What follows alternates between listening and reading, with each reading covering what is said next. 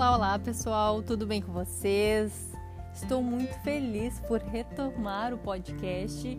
Se você já me acompanha aqui, você provavelmente percebeu que fiquei alguns meses sem gravar. E o motivo do meu afastamento tem muito a ver com o motivo do nosso tema do podcast de hoje. Vamos falar sobre perfeccionismo. Se você ainda não me conhece, meu nome é Mariana Brut, eu sou psicóloga e esse é o podcast Minutos Terapêuticos. Bom, gente, acabei dando um spoiler e hoje a gente vai falar sobre perfeccionismo.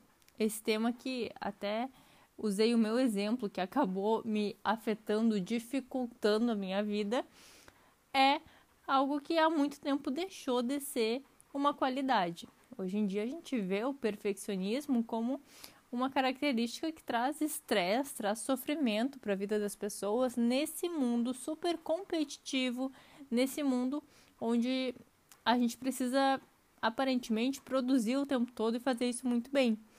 Eu estou aqui hoje para te explicar um pouco, afinal de contas, o que é perfeccionismo e por que que a gente precisa estar tá muito alerta a ele, porque ele pode sim prejudicar a nossa saúde física e a nossa saúde mental. Bom, entrando num conceito básico de perfeccionismo, ele é entendido como uma autocrítica excessiva. Essa autocrítica ela vai levar a preocupações, vai gerar estresse, vai gerar sofrimento para o sujeito. Mari, mas sofrimento em que sentido? Uh, muito relacionado a essa autocobrança, né?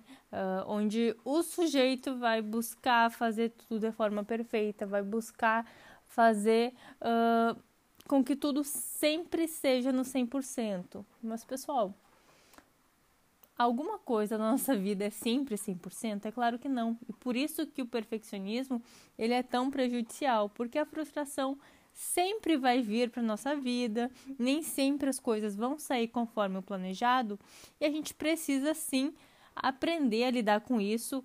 Uh, como eu usei o meu exemplo ali no início, eu diariamente estou aprendendo a lidar com isso. E aí, já que eu te dei uh, o conceito né, de perfeccionismo, agora eu quero te explicar que ele geralmente se apresenta de três maneiras, tá? O mais comum, o perfeccionismo auto-orientado. O que, que isso significa? Quando nós temos uh, altos padrões de desempenho para nós mesmos, ou seja, nós somos muito autocríticos né, com, com nós mesmos, com o nosso trabalho, com o nosso desempenho. Uh, muitas vezes a gente tem dificuldade de aceitar as nossas falhas e os nossos erros, aquilo que eu falava antes ali.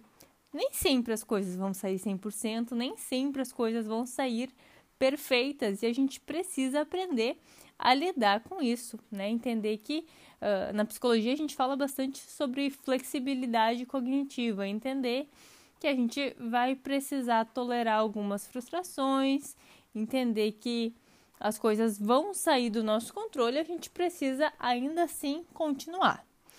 Esse, uh, esse tipo de, essa forma de perfeccionismo é a que mais, a mais comum, então é quando a gente acaba jogando essa responsa para nós mesmos. Segunda forma, o perfeccionismo orientado para os outros.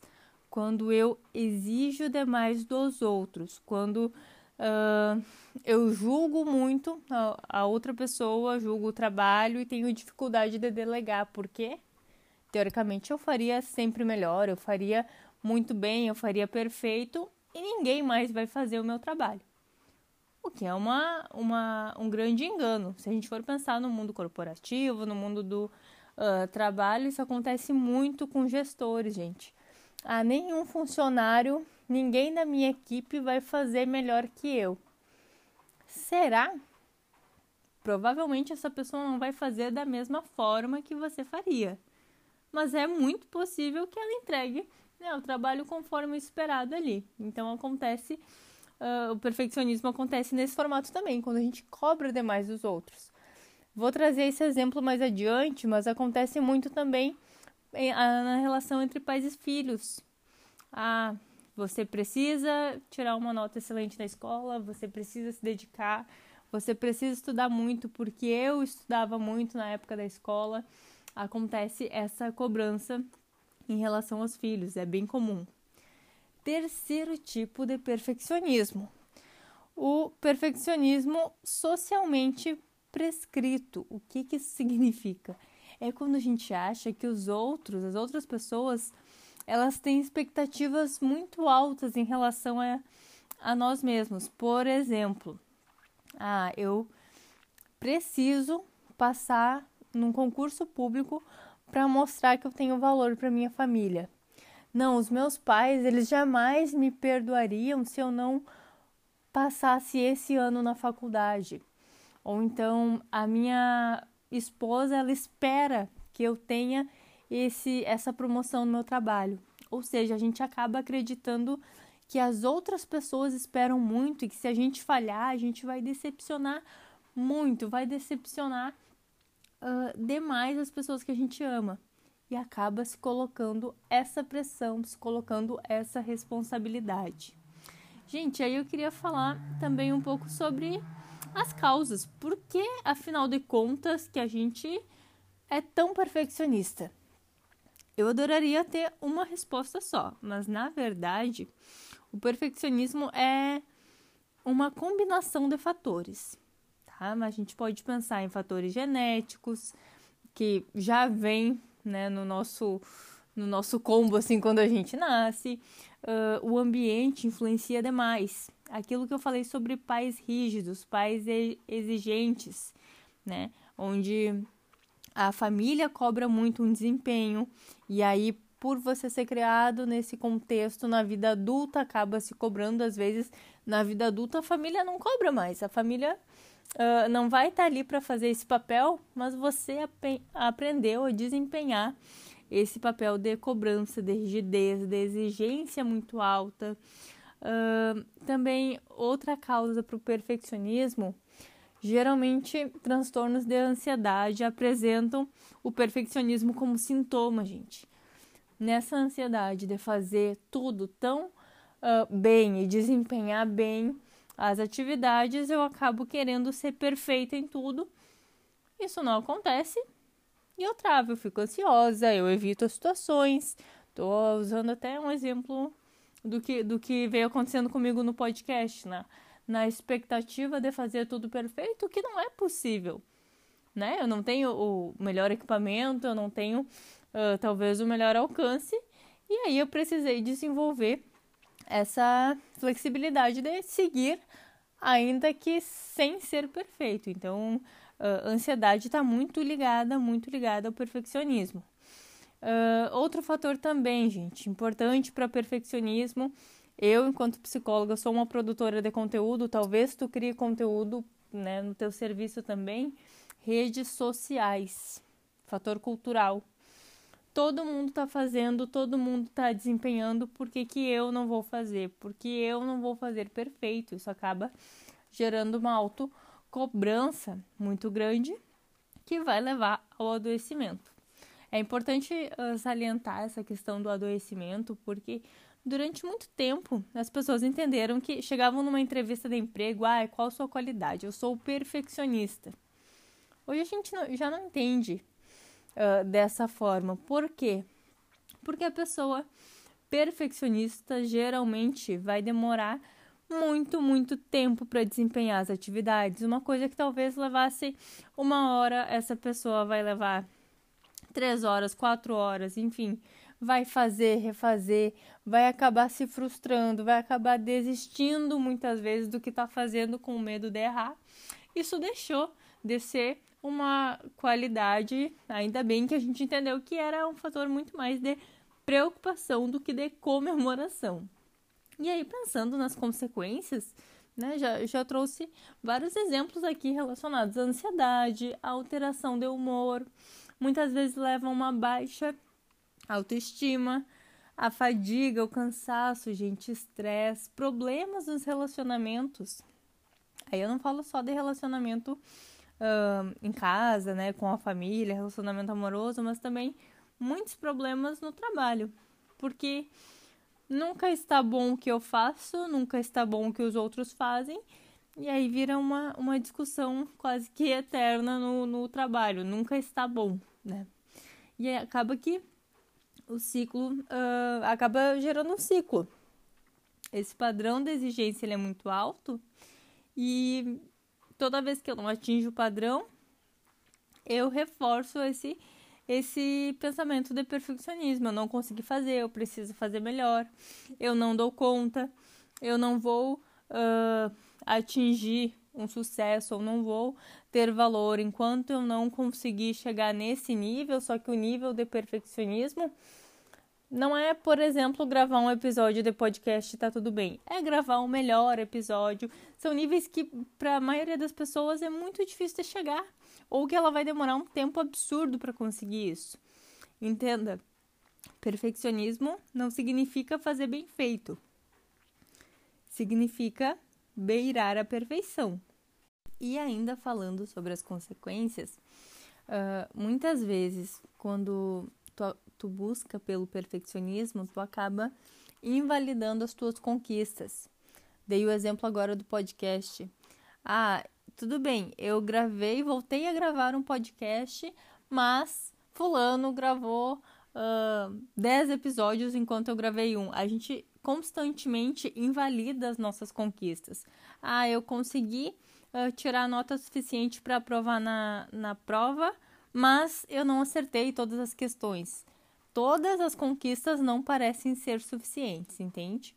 Também a pessoa acaba impondo metas elevadas, como eu estava falando, metas uh, diferente de, de fazer bem feito, são metas muito altas. Ainda que a pessoa consiga alcançar em um momento, ela vai colocar uma meta muito maior da próxima vez, não vai alcançar, afinal de contas, essa meta era impossível, e isso vai diminuir a autoeficácia, ou seja, vai diminuir o teu senso de, de acreditar que tu é capaz de desempenhar as atividades, uh, tu provavelmente vai começar a evitar essas atividades pelo medo de fracassar e não percebe que, na verdade, não é que tu não consegue, é que a tua meta está muito elevada para aquele momento, para aquela ocasião, para aquele aquela situação que tu te encontra hoje.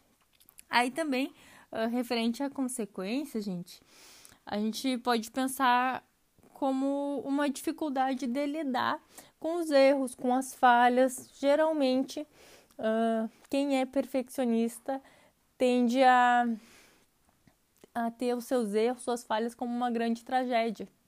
Quando na verdade foi um errinho. Tudo bem, você é capaz de passar por cima disso, é capaz de fazer de novo, é capaz de tentar de uma outra forma, mas para a pessoa que é perfeccionista, isso é muito difícil. Uh, talvez uh, você tenha parado de, de, de estudar. Ao invés de simplesmente retomar o estudo, para a pessoa perfeccionista, isso acaba sendo a pior coisa que ela poderia cometer na vida. Ou seja, inflexibilidade cognitiva, como a gente já falava anteriormente.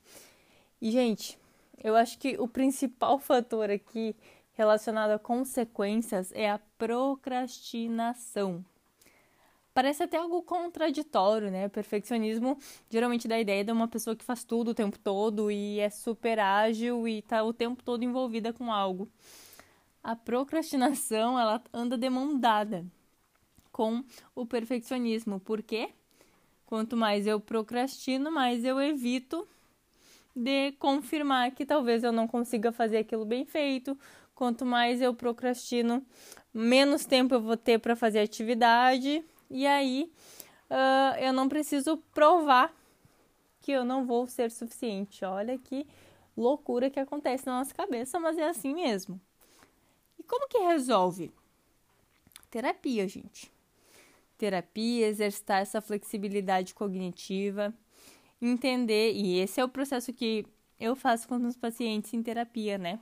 De entender que a gente não vai ser 100% o tempo todo, que o 8 ou 80, na verdade, ele não existe. Se a gente for pensar em sucesso absoluto e em fracasso absoluto, ninguém é o tempo todo bom, nem o tempo todo ruim, correto? Na maioria das vezes na nossa vida, a gente está ali no meio do caminho. A gente vai acertar em algumas coisas, a gente vai errar feio em outras, mas a gente precisa seguir, correto? E o perfeccionismo, a gente precisa entender isso, porque os padrões muito elevados vão te levar sempre a uma busca incessante e a um sofrimento constante, né? De estar buscando algo impossível, de fracassar. E aí a gente precisa encontrar um equilíbrio nisso aí. Entender que existem uh, caminhos diferentes para fazer as coisas, que muitas vezes eu vou precisar reavaliar qual o meu padrão. Poxa, Mari, eu sou sedentária e eu adoraria correr uma maratona. Tu vai conseguir correr a maratona amanhã pela manhã? Assim, sem exercício nenhum, sem ter feito um preparo antes? Não. Então não posso colocar uma meta para amanhã como uma maratona. Talvez para uma pessoa sedentária, tu possa colocar a meta de amanhã, pela manhã, tu caminhar por 10 minutos. Isso sim é possível. Adaptar metas. Então, se eu posso te dar uma dica hoje, se tu, assim como eu, que sofre com o perfeccionismo e está trabalhando para ajustar isso, é alinhe suas metas. O que, que é possível fazer hoje? O que, que é demais? Começar a, a verificar o que, que é um exagero e o que, que realmente é possível de alcançar. E para isso, gente, a gente coloca metas fáceis no início. Claro que se você for procurar um profissional né, uh, da psicologia, ele vai te ajudar nisso. Mas talvez tu uh, não tenha, não esteja pensando em investir nisso nesse momento. Enfim, o que, que seria colocar metas fáceis? Dei o exemplo da maratona. Caminhar 10 minutos, caminhar por 5 minutos, depois de uma, duas semanas ir aumentando essas metas e aí sim trabalhar para um objetivo maior. Eu não quero dizer aqui que teus sonhos e objetivos são impossíveis, não, mas tu precisa colocar pequenas metas para aí sim alcançar eles e não sofrer com isso.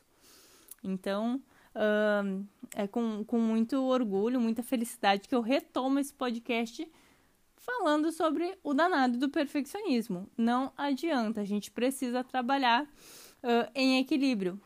Não significa que eu vou deixar de fazer as coisas bem feitas, mas eu preciso sim trabalhar uh, nesse, nesse equilíbrio do que é saudável e o que não é saudável para minha saúde mental. Estamos combinados? Vejo vocês, ou melhor, nos encontramos por áudio nessa plataforma aqui, todas as terças-feiras. E te espero para o próximo episódio.